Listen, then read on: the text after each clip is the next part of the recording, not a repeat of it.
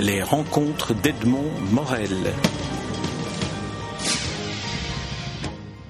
Chers amis d'Erich Clair, ravi de vous voir euh, si nombreux ce midi pour un midi d'Erich Clair euh, différent, des autres parce que très peu de gens dans cette salle euh, ignorent que l'intervieweur et l'interviewé font cause commune euh, euh, sur des tas de chantiers. Donc euh, vous n'allez pas avoir affaire à une conversation entre un, journaliste et, un auteur qui s'ignorent. C'est même toute la difficulté de cet entretien, d'ailleurs, je crois. Et vous êtes très les garants de, de sa tenue et de sa, et de sa rigueur. En plus, en plus de tout cela, que vous savez, il y a euh, que ce livre, j'en ai fait la préface. Alors, euh, si ce n'avait pas été Jean Joniot, je n'aurais jamais fait d'entretien avec un auteur dont j'ai fait la préface du livre. J'aurais laissé ça à quelqu'un d'autre. Ça aurait été une tierce personne. Mais ça, ça me permet peut-être de construire la conversation, cette heure que nous allons passer ensemble. Euh, je voudrais commencer par vous lire cette préface. Et, euh, et vous verrez après l'usage qu'on peut en faire. C'est une préface qui s'appelle Huit raisons de lire les pages qui suivent. En fait, je me suis demandé comment il se faisait que toutes les préfaces s'appelaient pas comme ça. Euh, X raisons de lire les pages qui suivent, bien entendu. Jadis et naguère s'écrivaient des recueils de contes et de nouvelles qui tiraient leur cohérence du paysage campagnard ou urbain où ils se déroulaient. Qui ne s'est juré de gagner un jour la Provence après avoir humé les senteurs, ces senteurs dans les lettres de Montmoulin? Qui ne se rend à Dublin, porteur de ce passeport que sont les gens de Dublin, avec la secrète crainte que la ville ne ressemble plus à ce que James Joyce nous en a révélé? Dans le cas de ce livre, l'espace est marin, offert à tous les vents, ouvert au ciel immense, oxygéné et iodé. Il fait bon y respirer à plein poumon, même si au fil des histoires l'on rentre dans les terres, mais l'œil clair, l'esprit limpide, doté de cette lumière accumulée dans les pages exposées au grand large. Au bord de mer, un enchantement nous gagne, parce que rien ne fait écran avec les éléments. Il y a le ciel, la mer et les plages. Les peintres du plat pays se sont acharnés à peindre ces éléments qui jamais ne s'immobilisent. Dans le haut, la course des nuages, au centre, la mer toujours recommencée et le sable que les ombres parcourent. Refléter cela, c'est se saisir du réel pour gagner l'irréel, c'est transiter du concret vers l'abstrait, c'est glisser insensiblement dans une autre dimension. Jean Joniot sait naviguer de la sorte. Ces histoires sont simples et tangibles, et cependant elles nous entraînent ailleurs, au-delà des apparences, à la rencontre de questions vitales. Universelles de ce fait, ce livre l'est avec naturel, un naturel confondant, parce qu'il nous entretient des fins dernières, en excellent transporteur de courants métaphysiques de haute intensité, que les thèmes de l'abandon, de la solitude, de la mort n'y sont certes pas esquivés, mais qu'ils demeurent toujours à hauteur d'homme d'être rencontrés vraiment, avec lesquels une vraie solidarité s'est nouée. La générosité ici est plus qu'une vertu, elle devient un art de vivre, et la charité une sorte d'impératif catégorique qui ne se contente pas des déclarations d'intention, mais passe aux actes. Nimbées de mélancolie, ces histoires le sont d'évidence. Des blessures premières demeurent latentes, mais ce qui les dote d'énergie, c'est le don de résilience dont elles sont équipées, comme de kit de survie. Une force les habite qui a un étrange pouvoir de, contamination. C'est pourquoi le lecteur, de page en page, de chapitre en chapitre, se sent comme requinqué. Il les rencontré, en tout cas, n'est pas prié de se prosterner devant l'artiste, c'est lui, le monsieur, à qui le discours s'adresse. Parce qu'ici, contrairement à ce qui se passe dans l'ultime histoire, on trouve les adresses, les missives ne s'en reviennent pas bredouille. Ideswald, voilà un nom qui a désormais sa place dans l'Atlas des lettres. Saint Ideswald, l'une des perles de ce collier de station balnéaire dont s'orne la côte belge, a augmenté de quelques crans son potentiel légendaire.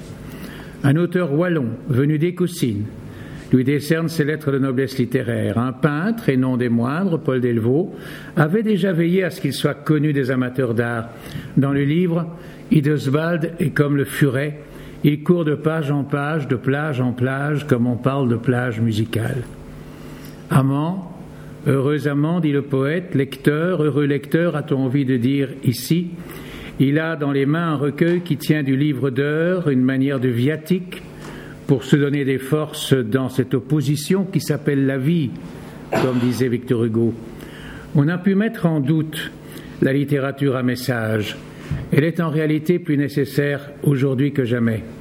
Lorsque les grands systèmes de référence sont déclarés forfaits, il reste l'imaginaire, ce tapis volant, pour prendre d'altitude et libérer l'esprit. L'année dernière à Saint-Isusbald a ce pouvoir d'entraînement. Unité dans la diversité. On pouvait s'attendre à ce que la devise de l'Europe trouve chez l'auteur Jean Joniot son application à l'écriture. Ce volume est un ensemble dont la structure est multiple. Les motifs s'y répondent selon des affinités diverses, de sorte que ces composantes, même mises dans un autre ordre, trouvent de nouvelles cohérences. On peut jouer de cette collection de fiction comme d'un jeu de cartes. Par quelque porte que vous y entriez, vous y trouverez de quoi baliser un autre itinéraire celui de votre guise. X. Non, ici le lecteur n'est pas un inconnu contre lequel on porterait plainte, mais plutôt le destinataire d'un don, d'une offrande, un partenaire, parce que l'expéditeur, tant de signes qu'il nous adresse le signal, croit dur comme fer à une démarche qui a retrouvé toute son urgence, celle du partage. Alors, cette préface, j'ai l'impression qu'on n'y dit rien en réalité.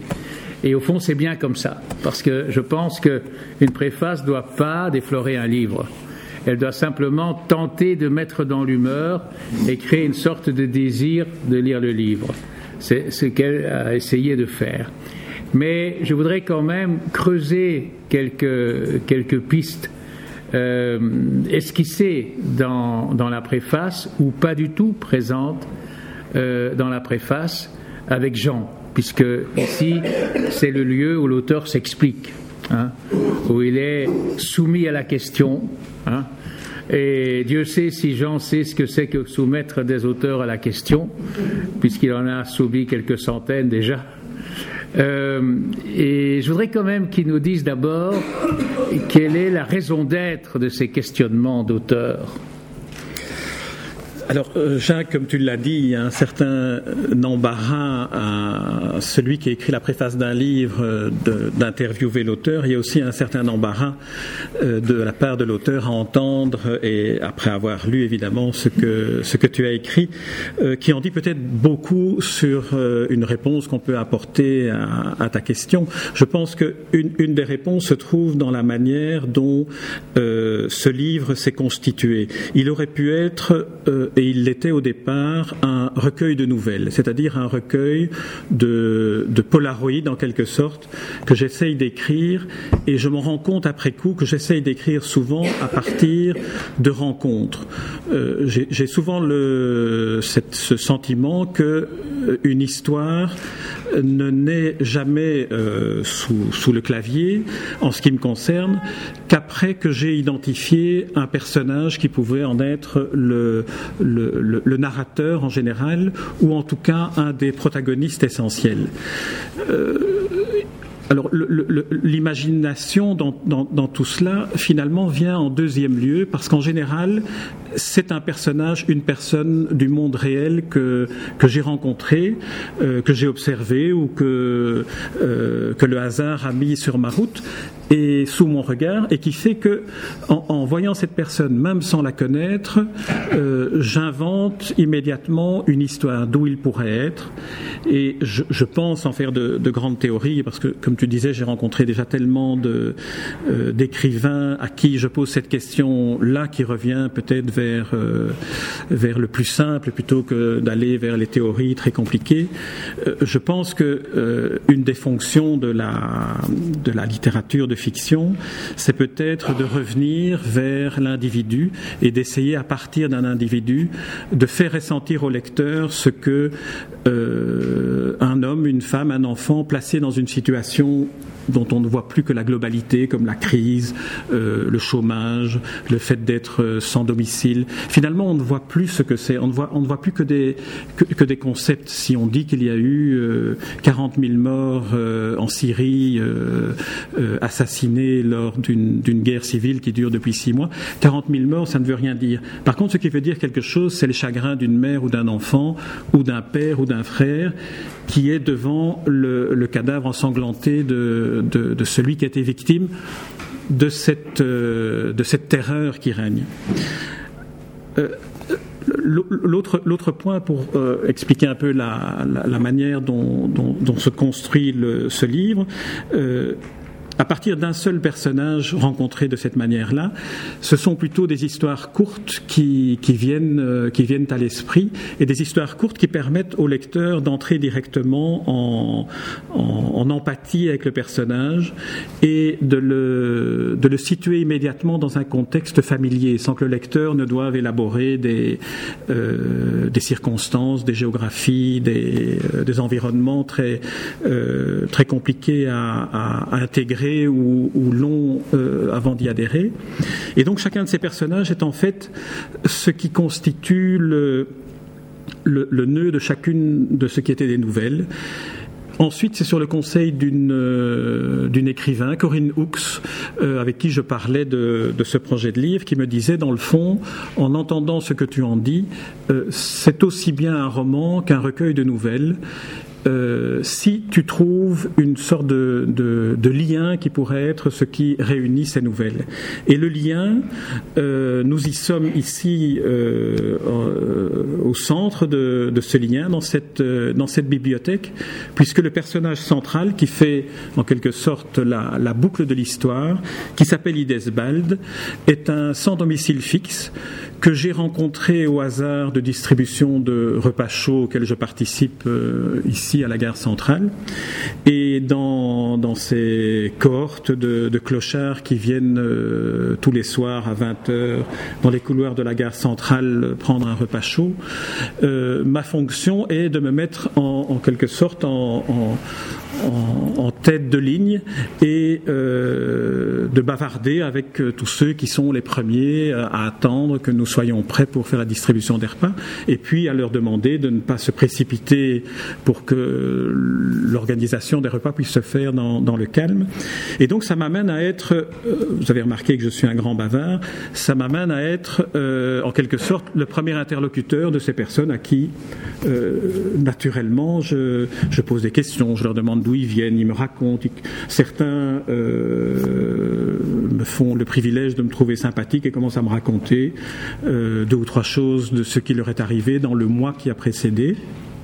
Et l'un d'entre eux est un monsieur, un, un, clochard, qui un jour me dit, vous savez, j'ai fait un blog alors je me dis, bon, c'est quand même euh, un peu surprenant, et comme beaucoup de, ces personnes ont souvent des problèmes d'alcool ou de drogue, ils ont tendance à raconter des histoires qui, qui, sont les histoires dont ils rêvent plutôt que les histoires qu'ils vivent. Et donc, j'ai été un peu plus loin avec ce, avec ce, monsieur. Il me dit oui. Euh, en fait, euh, pour avoir chaud en hiver, il y a différents endroits qui sont idéaux, notamment les bibliothèques, qui sont des lieux publics dans lesquels on peut entrer. Il suffit d'être plus ou moins présentable euh, pour, pour ne pas se faire euh, mettre à la porte de la bibliothèque.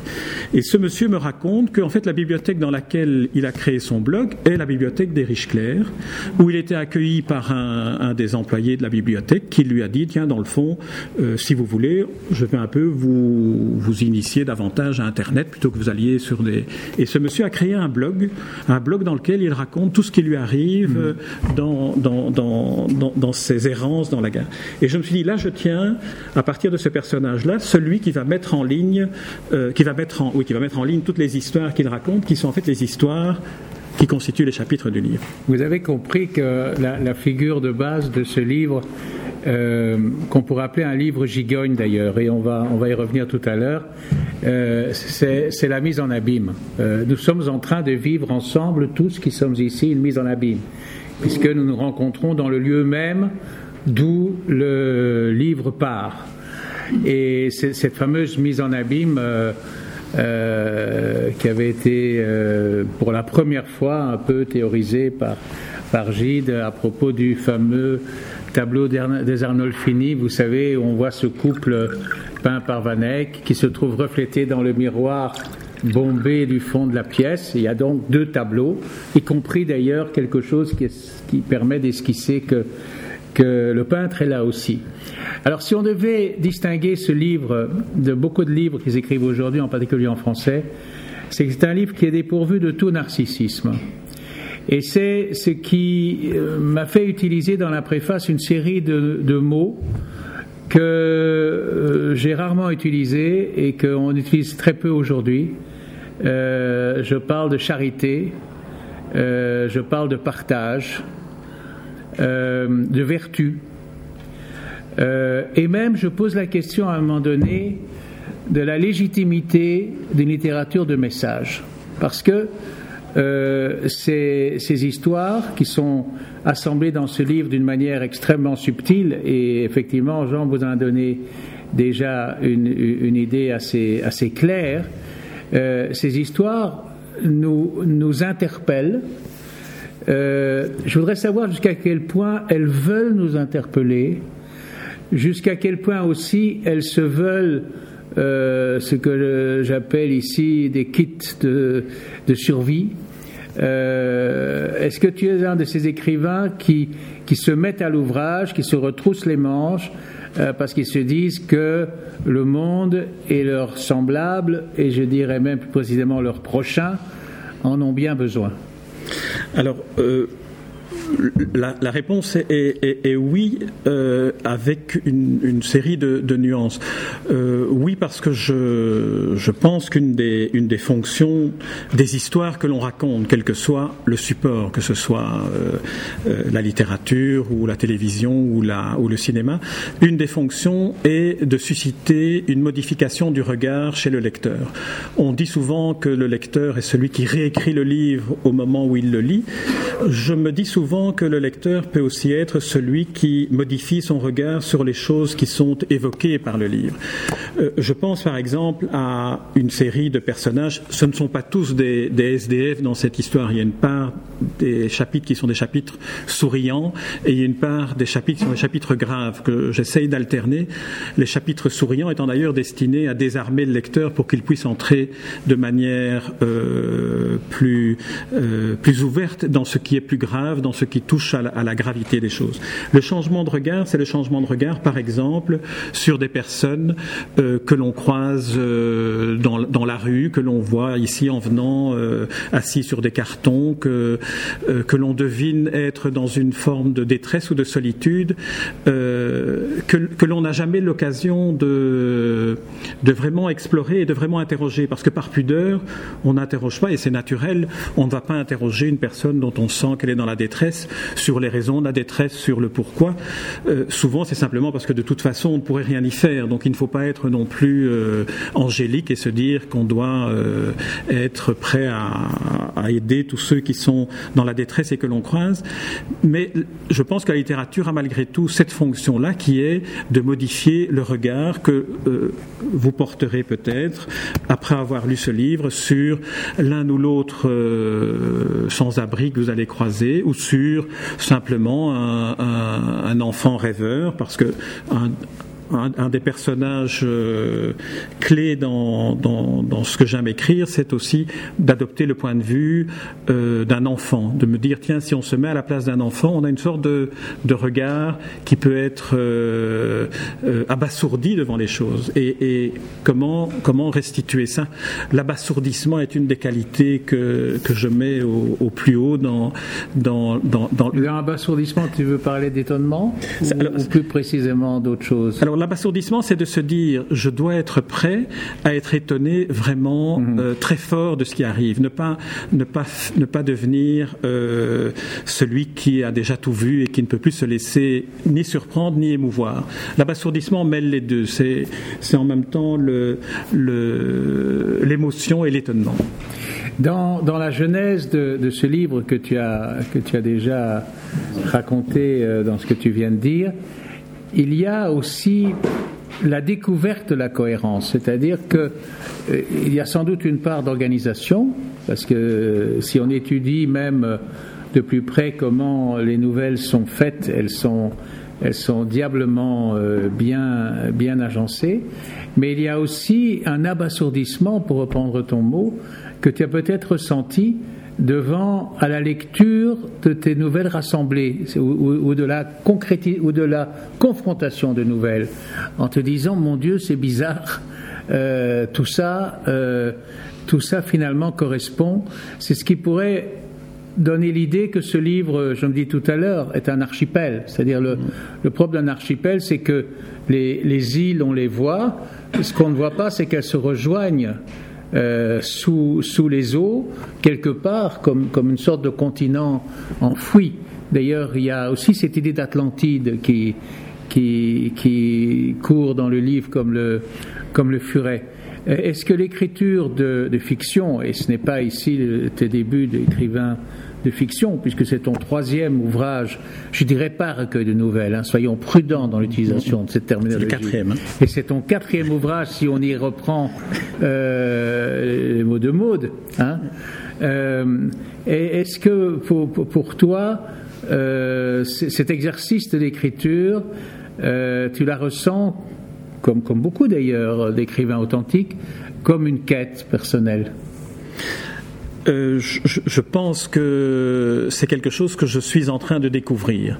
Euh, c'est quelque chose qui n'est pas euh, préalable à, l'écriture, mais qui est quelque chose dont petit à petit je me rends compte, et notamment dans les réactions des lecteurs. Si je reviens au premier recueil de nouvelles qui a été publié, le, Pavillon des douanes, une des histoires est celle d'un jeune homme qui s'occupe de son grand-père, et le grand-père est douanier.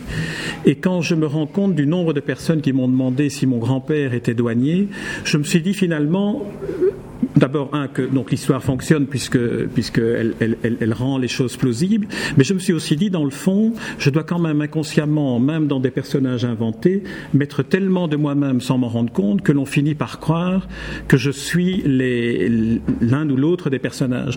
Donc j'ai pour le moment toute une série de pères euh, dont les fonctions sont différentes, depuis bibliothécaire jusque douanier, en passant par euh, d'autres d'autres fonctions. Mais la clé euh, sous cela, c'est aussi certaines figures qui pourraient être proches du vrai père.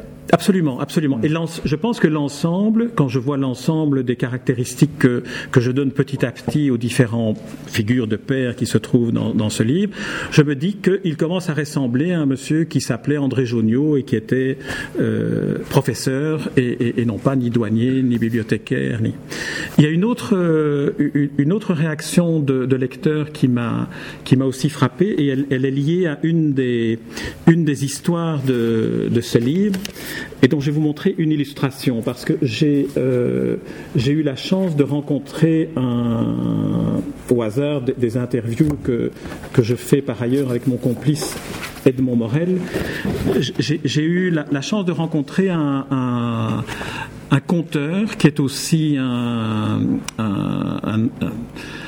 un ancien, un ancien militaire et qui euh, passe sa, sa, sa, vie maintenant de retraité, il est général à la retraite, à raconter des histoires qu'il appelle les histoires à mourir debout, qui sont les histoires de son grand-père lorsqu'il était euh, soldat dans les tranchées de la guerre 14-18. Euh, lorsque j'ai rencontré ce monsieur et que je lui ai raconté une des histoires qui se trouvent dans ce, dans ce livre... D'où la présence du dessin dans le livre d'ailleurs. D'où la présence du dessin. Il m'a fait d'abord un premier cadeau qui est celui de m'offrir trois dessins euh, qui lui ont été inspirés par le livre, trois dessins dans lesquels euh, l'histoire racontée est celle d'un petit garçon qui interroge son grand-père pour savoir ce qu'il a fait pendant la guerre 14-18. Et c'est une histoire que j'ai déjà, euh, que j'ai déjà beaucoup, à laquelle j'ai déjà beaucoup réfléchi, qui vient d'un souvenir personnel. Donc là, il y a une part, une part de soi qui est racontée. Euh, et je me souviens très bien qu'enfant, euh, je harcelais mon grand-père, qui était un taiseux, ancien ouvrier chaudronnier, que, donc pour moi, la mythologie était le fait qu'il ait fait cette grande guerre dont on parlait. Par ailleurs, euh, dans mon histoire personnelle qui, qui n'est pas dissimulée ici, ma mère est décédée quand j'avais trois ans et donc ma mère étant la fille de ce grand-père. Une des lectrices euh, que avec qui j'ai bavardé il y a pas plus qu'une semaine, qui par ailleurs est psychologue transgénérationnel, m'a dit dans le fond, quand j'entends cette histoire et quand je lis cette histoire, je me rends compte, Jean, que ce que tu racontes, c'est qu'un petit garçon n'a jamais osé poser la question à son grand-père pourquoi ma mère est morte, mais il a évoqué ce qui pour lui représentait la forme la plus absolue de violence, qui était la guerre 14-18. Et donc là, je me dis que dans, ce, dans ce type de, disons de d'analyse ou de, de, conversation que l'on peut avoir a posteriori sur un livre, finalement, cette personne m'a dit beaucoup sur elle-même parce que j'ai appris ensuite qu'elle avait perdu elle un fils et me dit beaucoup sur moi-même, puisqu'à travers ce que je raconte, je me rends compte qu'en évoquant et en re-racontant un souvenir d'enfant, je comprends les raisons pour lesquelles j'interrogeais ainsi euh, ce vieil homme. Oui, mais justement, tout à l'heure, je, parlais de cette dérive euh, assez inquiétante d'ailleurs, euh, dans les lettres en particulier françaises aujourd'hui, où les gens ne cessent de se, de se, raconter avec une complaisance de plus en plus insupportable. Ici, ce qui se passe, me semble-t-il, c'est que tu crées un espace mental qui t'est personnel, mais qui permet à l'autre de s'y introduire, de s'y reconnaître en partie, et en tout cas qui lui permet de faire un itinéraire, euh, disons, analogue, pas, pas similaire, mais analogue. Euh, et, de là, alors, cette idée euh, que, que, je défends dans mes pages d'introduction, de cette aide à la résilience, comme si la, la littérature a toujours été peut-être euh, fondamentalement dans ce qu'elle a de, plus fort. Et je prendrais un titre emblématique qui désigne ça très bien, c'est Les Misérables, comme si la littérature était le lieu même de la résilience. Euh, je, suis tout à fait d'accord avec, euh, avec cette approche. La littérature est le lieu même de la résilience, et pour celui qui écrit, et pour celui qui lit. Mm-hmm.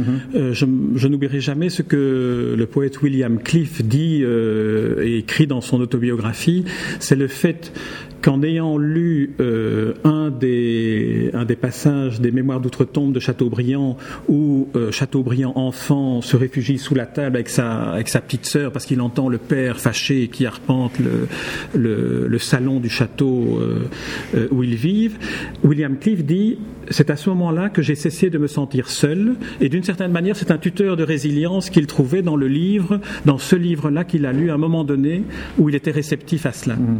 Et euh, donc je pense que le, premier, euh, le premier tuteur de résilience en littérature, c'est celui pour le lecteur. Mais quand je, j'évoque ce souvenir personnel, finalement, euh, il n'apparaît nullement dans, dans, ce livre ni dans aucun de mes livres. Je ne raconte pas ma vie qui n'intéresse finalement que moi.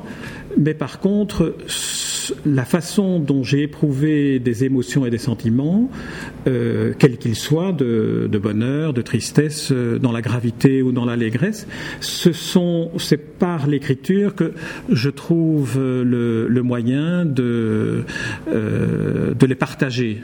Parce qu'il y a cette notion-là de partage plutôt que d'imposer sa propre vie aux autres, ce qui est le cas, je pense, de la littérature à laquelle tu fais allusion. On, pourrait, on pourrait euh, consacrer un entretien à chacune des nouvelles du livre, donc on pourrait faire un cycle. Euh, mais si on en prend une qui, qui n'est pas loin d'être la plus longue, et peut-être celle qui a priori n'est peut-être pas la plus grave non plus, qui s'appelle la 122S. Euh, c'est l'histoire simplement d'un petit garçon qui va au salon de l'auto et qui perd son chemin. Je sais si c'est arrivé même à beaucoup d'entre nous. Euh, la manière dont tu orchestres ce récit, dont, tu le développes, en fait une véritable, euh, non pas stratégie, un véritable euh, tragédie, mais un véritable drame. C'est-à-dire que la différence entre le drame et la tragédie, c'est que le drame peut bien finir. La, la différence, la tragédie qui finit toujours mal. Mais cette petite expérience de l'enfant perdu dans un salon, et on sait très bien que finalement on le retrouvera, prend sous ta plume une, dimension, j'allais presque dire, anthropologique. Oui, alors là, c'est le, type même de, de, nouvelle ou de chapitre dont le narrateur se souvient de du type de, euh, de frayeur qu'il a pu ressentir en étant et le narrateur essaie de se replacer au niveau euh, du regard d'un petit garçon. On dit souvent euh, d'un enfant, que ce soit un petit garçon ou une petite fille.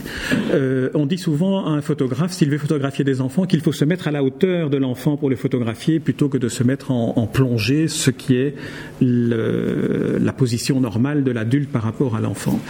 Donc ici, ce que j'ai essayé de faire, c'est de me mettre, d'avoir un narrateur à la première personne, qui soit un enfant, mais un enfant qui a suffisamment euh, de capacité de, perception pour pouvoir, après coup, raconter ce qui lui est arrivé, qui est de se perdre en 1958 qui est une année pour laquelle euh, j'ai une sorte d'attachement euh, personnel.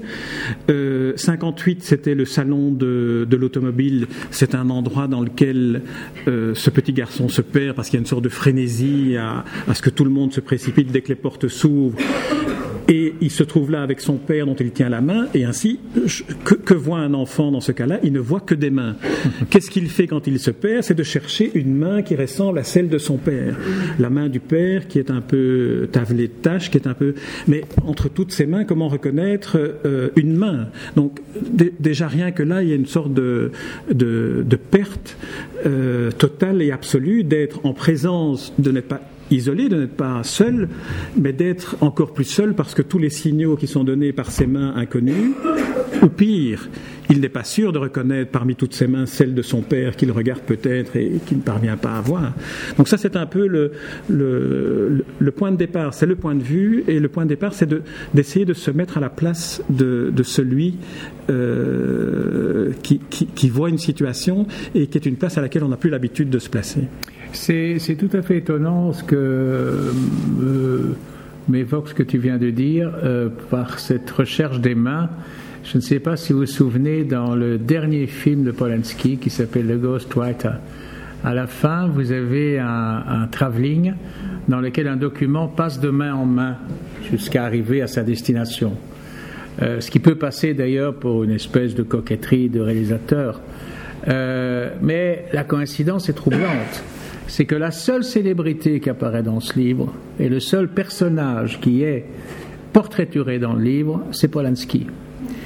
Et la façon dont, Polanski est approché dans la nouvelle où il apparaît est tout à fait extraordinaire puisque vous savez que Polanski, par définition, est un enfant perdu. Et, que euh, son autobiographie, qui est, pour moi la plus extraordinaire autobiographie que je connaisse, euh, qui s'appelle Roman, parce qu'il s'appelle roman, mais c'est un roman, euh, rend compte de ça d'une manière magistrale. Et il y a des tas d'hasards objectifs très heureux dans ce livre, notamment celui-là. Que, euh, ce que tu viens de dire sur les mains qui se cherchent, euh, le lecteur est amené à créer des organisations et des circulations euh, qui viennent s'ajouter à toutes celles que toi tu suggères. Parce que il est évident qu'on doit employer un autre mot que recueil d'histoire, euh, qu'on on doit admettre que euh, le glissement vers le roman, dans la mesure où le roman est la forme libre par excellence, euh, va assez bien de soi, mais la circulation des thèmes, des motifs, pour ça qu'il y a une dimension musicale euh, dans tout ça, euh, montre une infinité de possibilités d'agencement euh, qui peut faire penser, par exemple, à, un jeu de cartes. L'allusion à, Polanski, elle n'est pas non plus tout à fait fortuite, parce qu'il faut quand même un peu rappeler d'où tu viens, de formation. tu es un polyglotte dûment éduqué et d'autre part un homme de cinéma. Euh, et tout ça laisse des traces. Euh, dans, ce livre comme, comme, euh, comme ailleurs forcément. un écrivain, ça n'est pas de rien. je me demande même dans un cas comme le tien, où a pu se situer l'étincelle, c'est-à-dire à partir de quel moment euh, la littérature a, commencé à écrire pour toi. Par exemple, tu, laisses entendre, mais ça c'est une confidence qui est plus au second degré, euh, que tu avais un père qui euh, professait la détestation des bandes dessinées, par exemple, et que tu avais tout juste droit d'avoir accès à Tintin, et puis c'était tout. donc, comment ça s'est positionné au démarrage? Alors, euh, c'est vrai que le, père réel, euh, mon père réel, était un homme qui avait la caractéristique de ne vivre que par les livres.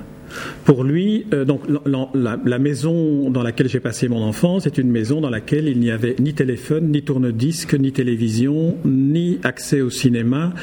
Euh, et, donc c'est un, c'est un, finalement c'est un univers dans lequel et le livre est présenté comme étant une, une valeur euh, référentielle de base et, indéboulonnable, et où tout le reste fait partie pour un enfant du ministère, c'est-à-dire de, ce vers quoi on se dit ah j'aimerais bien y aller, j'aimerais bien aller vers euh, vers le cinéma, j'aimerais bien aller.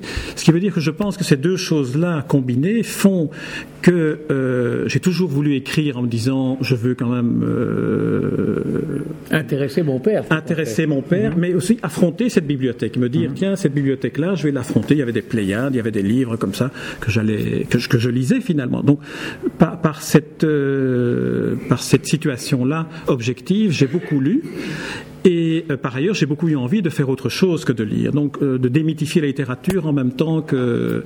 Euh, D'où la fascination du cinéma qui apparaît aussi. la fascination du cinéma, de la radio, parce que la radio était le seul médium iconoclaste toléré. À l'époque, c'était les petits transistors. Donc, tous ces éléments-là se conjuguent. Et alors, en ce qui concerne l'écriture, je me souviens que j'avais une telle, disons, appréhension ou timidité par rapport au fait d'écrire, que dès que j'ai commencé à apprendre à connaître un peu d'anglais, j'ai écrit en anglais. J'ai écrit toute une série de, petits textes comme écrivent les, adolescents et les enfants, mais je l'écrivais en anglais en me disant comme ça, personne ne pourra comprendre ce que j'écris. je pense d'ailleurs que c'est pour ça, tu évoquais mes études, euh, je ne sais plus si tu l'as fait d'ailleurs, de langue, euh, c'est pour ça que j'ai choisi le russe, en me disant le russe présente un avantage supplémentaire, c'est que l'alphabet me permet d'écrire en russe sans qu'on comprenne, mais il m'arrivait même d'écrire en français mais en utilisant la graphie russe. Donc, c'est, mais ça c'était vraiment pour pour, un peu comme un, comme un acte coupable que de, penser que je puisse entrer dans, dans la bibliothèque. Et, l'acte de révolte était de faire des études de cinéma et de vouloir faire euh, ce que j'ai fait. Mm-hmm. Alors, euh, j'insiste, euh, c'est repris en quatrième, sur le fait que le biotope du livre, c'est donc Saint-Idesbald, An de Vlaamse Kunst, niet mais que c'est évoqué par un écrivain wallon d'Écosine. D'ailleurs, Écosine, tu l'assumes aussi, tu, cites même le très beau poème d'Elskamp euh, là-dessus, qui a été mis en musique euh, par qui nous savons. Euh, D'où le traitement dans ce livre, et qui est intéressant, de la Belgique. La, la, la, Belgique est présente dans le livre, dans, dans sa dimension presque fantasmagorique. Euh, à différentes reprises. D'ailleurs, euh, il y a même une nouvelle étonnante qui s'appelle le nœud belge et qui est un nœud de cravate. Hmm. Euh, mais il y a surtout une, nouvelle dans laquelle on, met en scène le roi lui-même. D'ailleurs, notre souverain actuel, tu l'as traité à diverses reprises, même dans des textes qui ne sont pas ici. Il y a, il y a une nouvelle magnifique euh, sur euh, la finale de Roland Garros où, Albert II a, été, reçu une, bise du côté gauche de Kim et une bise du côté droit de Justine, n'est-ce pas? Grand moment mythologique de l'histoire récente de la Belgique. Euh, mais il y a une nouvelle ici qui est, dans, le livre où un personnage est, presque convoqué par un souverain qu'on reconnaît pour l'aider à sauver la Belgique. Et, tu proposes une méthode pour y arriver. Alors dans cette, euh, dans cette nouvelle-là, le roi est explicitement présent, donc Albert II est vraiment le personnage. Je vais faire un petit peu le, le, pitch quand même, parce que pour pour ceux qui n'ont pas lu, puisque le livre vient de sortir. puisque le livre vient de sortir. Donc, euh, ceux qui n'ont pas encore relu. Euh, Albert II, Albert II en, pleine crise de, du royaume, euh, a épuisé toutes les possibilités d'explorateurs, de formateurs, d'informateurs, etc. Et un peu dépressif dans son grand palais royal, il se dit tiens, je vais aller revoir un peu dans mon grenier, j'ai une bibliothèque avec des exemplaires, toute ma collection d'une revue qui s'appelle Rives rêvées, dans laquelle euh, une série d'auteurs euh, écrivent des fictions à partir de faits réels. Euh, par exemple, la crise de l'euro ou l'élargissement de l'Union européenne. Toutes des thématiques que d'ailleurs, par parenthèse, vous retrouverez dans la revue marginale, dont on peut dire, Jacques, qu'elle est quand même largement l'inspiratrice de cette revue Rives rêvées. Mais dans, dans l'histoire que je viens de commencer à raconter, Albert se dit, tiens, dans le fond, quand je lis tous ces bouquins, est-ce qu'on ne pourrait pas, plutôt que de tout le temps solliciter les politiques, les financiers, les technocrates, est-ce qu'on ne pourrait pas faire appel à ceux qui peuvent être des inventeurs de nouvelles euh, formes de société ou de nouvelles formes euh, d'organisation de, euh, de la vie dans le monde où nous nous rendons compte que les autres formules n'ont pas donné les résultats escomptés. Et donc ce brave Albert se dit, dans le fond, il appelle son chef de cabinet et lui dit, prenez contact avec ce, ce Dostkin, je crois que c'est Dostkin, j'ai tellement de pseudonymes que parfois je m'y perds dans les personnages. Bref, prenez contact avec ce monsieur qui est euh, retiré à Saint-Idesbald et dont on découvre qu'en fait, euh, il prend toute une série de pseudonymes pour écrire tous les articles de chacun des numéros de la revue. Et donc, il s'appelle euh, Arthur Soigny, Albert Vervier, Jean Chapelier. Jean Chapelier, Jean Chapelier, que Jacques a remarqué. et, et et, donc, euh, au moment où ce personnage à Saint-Idesbal reçoit la lettre du roi, puisqu'il n'a pas Internet, il n'a pas le téléphone, il n'a pas la télévision, il n'a rien, comme ça je viens de le découvrir maintenant, il, n'a pas tout ça. Donc le seul moyen que le roi a de s'adresser à lui, c'est de lui envoyer un courrier. Il demande à ce Doskin euh, de venir au palais royal. Le Doskin en question dit écoutez, non, Majesté, venez plutôt à Saint-Idesbald, euh, on va faire une petite réunion, et il se retrouve là, Albert II se retrouve face à ce Doskin et il mange une sole au, royal à Coxide, euh, il mange une, euh, des crevettes avec une crique, euh, une Cronenbach, Rodenbach grenadine. Et finalement, on s'aperçoit qu'à partir de cette fiction-là, toute une série de, réalités sur la manière dont on peut percevoir l'organisation euh, simplement humaniste d'une société peut se, construire. Et puis c'est aussi un clin d'œil, parce que ça c'est aussi quand même une autre caractéristique, c'est euh, l'amusement de l'auteur de pouvoir faire des clins d'œil ici à la revue marginale.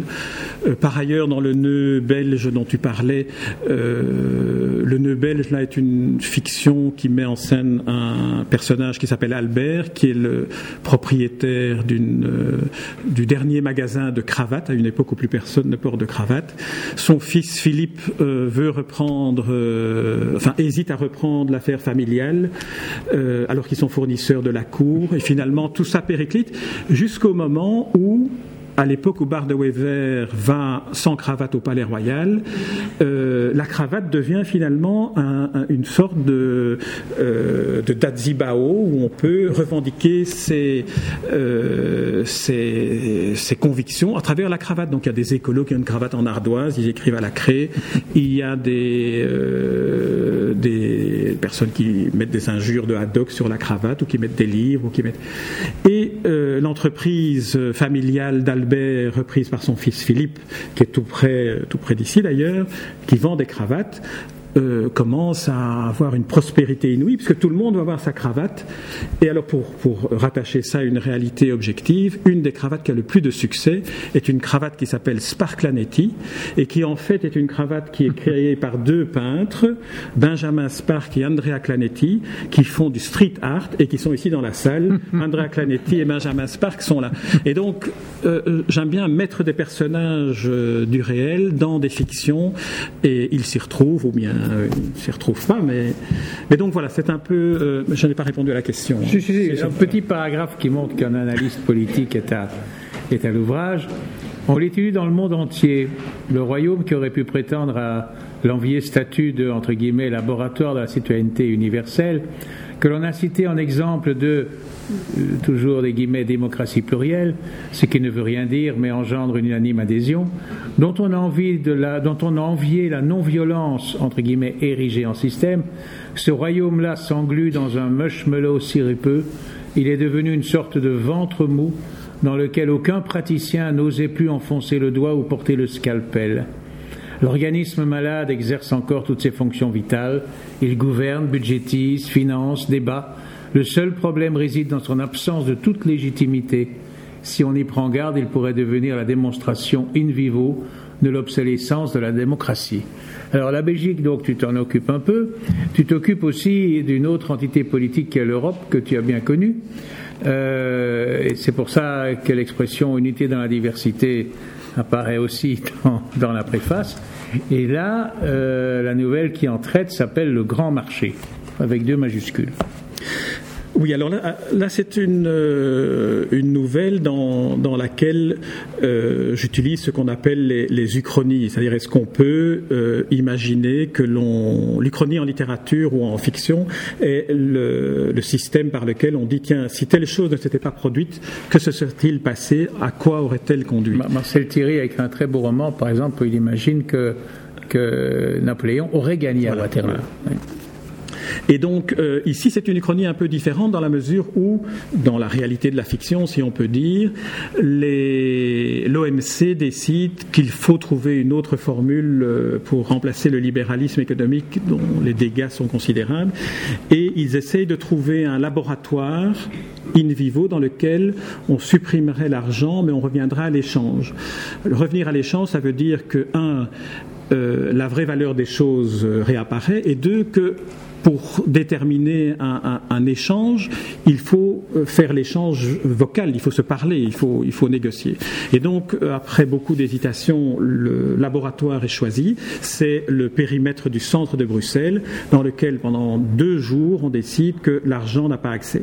Donc, tous ceux qui veulent y entrer doivent déposer leur portefeuille, tous ceux qui y sont ne doivent plus utiliser de l'argent, ce qui veut dire que chacun commence à, communiquer, à se dire, tiens, euh, galerie Bortier, je vais échanger un livre contre, euh, contre autre chose. Et on arrive à un système où la fable dit que euh, on revient finalement à ce qui est à ce qui est humain, à ce qui est la proximité, et on revient à ce que je, disais au début, euh, qui est si on envisage un, une problématique aussi vaste que que le libéralisme euh, ou que d'autres formes d'organisation économique, si on la prend à partir de, de l'usager final, on finit par comprendre soit la complexité du mécanisme, soit la perversité du mécanisme.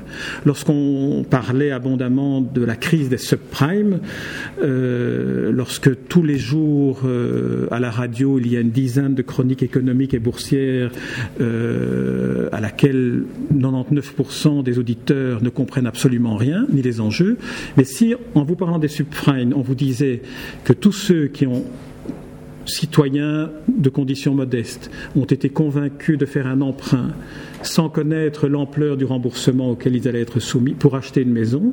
Si on vous dit que la crise des surprimes a signifié que des dizaines de milliers de familles se sont retrouvées à la rue et que des dizaines de milliers de maisons sont vides aux États-Unis, la perspective est différente. On se place au niveau d'une famille et on se retrouve finalement comme dans les raisins de la colère, disais, où, où, où euh, les raisins de la colère racontent le, la transhumance d'une famille qui essaye de retrouver du travail en Californie dans les, dans les orangeries. On peut imaginer très bien euh, qu'on réécrive aujourd'hui les raisins de la colère avec ces familles victimes d'emprunts dont on savait au départ qu'ils auraient été dans l'impossibilité de les rembourser. Oui, c'est-à-dire qu'on voit bien que tout ce qui se brasse dans, dans, ces histoires, et dans cette histoire avec un grand H, euh, montre que les possibilités de la littérature sont infinies en fait. La littérature permet tout la, la, littérature permet tout et elle permet tout avec une infinie économie de moyens au départ. C'est-à-dire qu'on peut imaginer d'écrire une uchronie, une, chronique euh, réelle, euh, un portrait de personnes euh, euh dont, on, reconstitue l'histoire et finalement aborder chez, permettre au lecteur d'avoir un, regard différent sur la lecture qu'il fait de la presse ou de l'actualité ou, la manière dont il regarde dans la rue en sortant d'ici celui qui sera le, SDF ou, le, ou, la famille roumaine qui cherche euh, à, trouver un endroit où dormir. Ce genre de choses-là, on le verra euh, peut-être différemment après avoir euh, lu ce livre-ci ou d'autres ou d'autres livres qui sont de la fiction littéraire.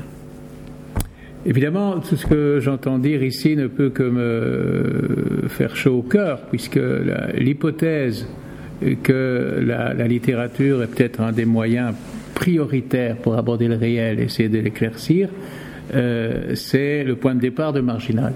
Et euh, disons quand même un mot de Marginal, euh, puisqu'un Marginal apparaît sous mot couvert dans, dans, dans le livre et que aujourd'hui Jean en est le, le rédacteur en chef.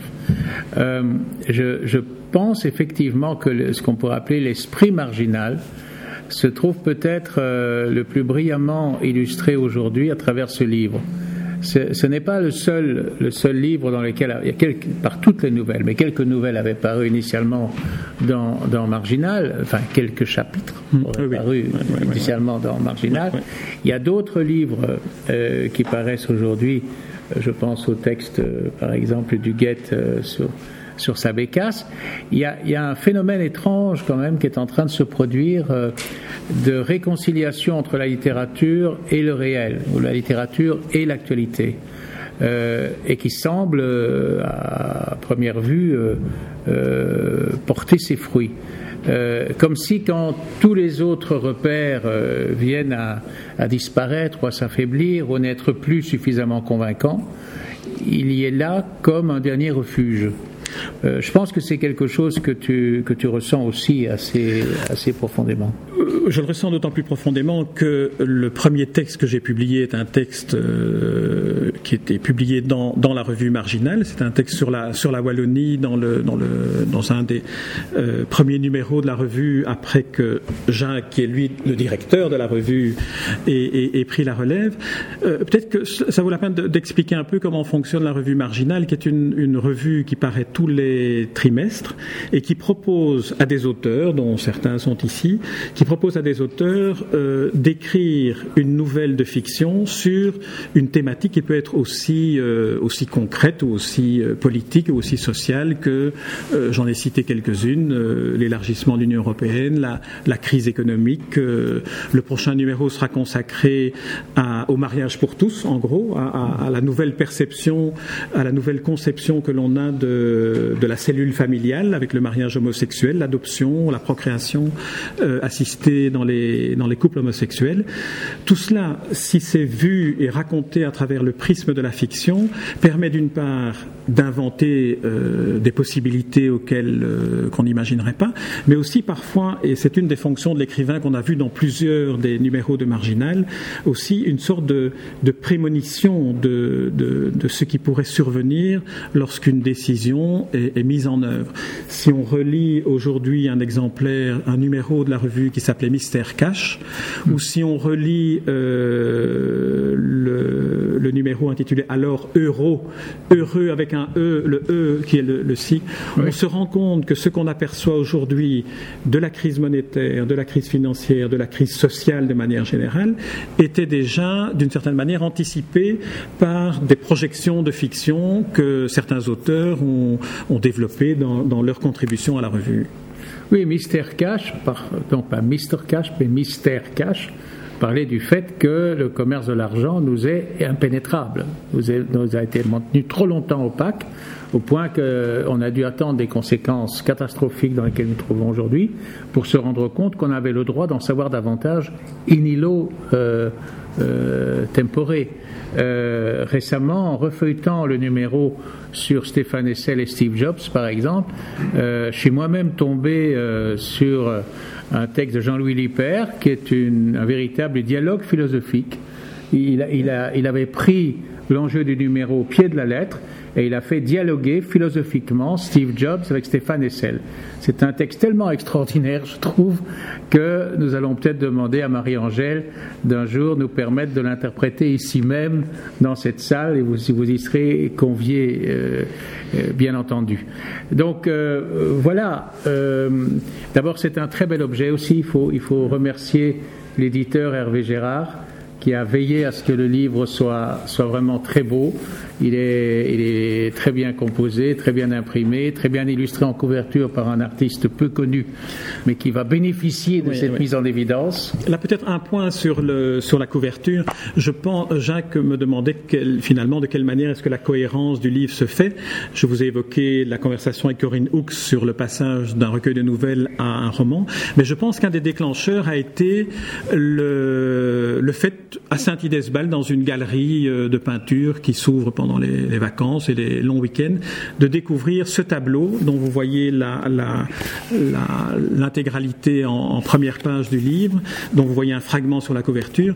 Ce tableau, pour moi, et les autres œuvres d'Henri Sarlat sur cette thématique-là, parce qu'il fait d'autres choses, pour moi, quand j'ai vu ce tableau, je me suis dit, dans le fond, c'est exactement la perception que j'ai si je devais la représenter figurativement tous les tableaux qu'il fait sur Saint-Idesbal sont l'exacte représentation de l'image mentale que j'en ai. Et je me suis dit que ce, tableau devait vraiment figurer, figurer en couverture du livre, de même que euh, les, dessins de Gut Després pour la nouvelle euh, en question.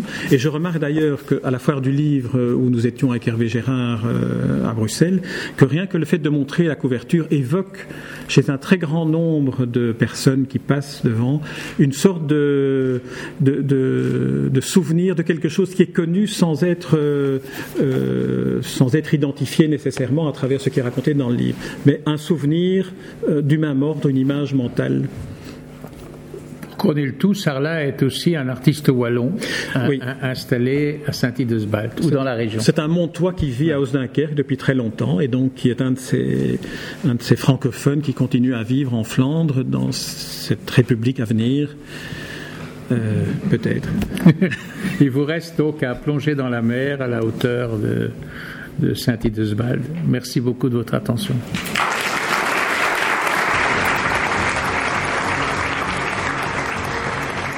Les rencontres d'Edmond Morel.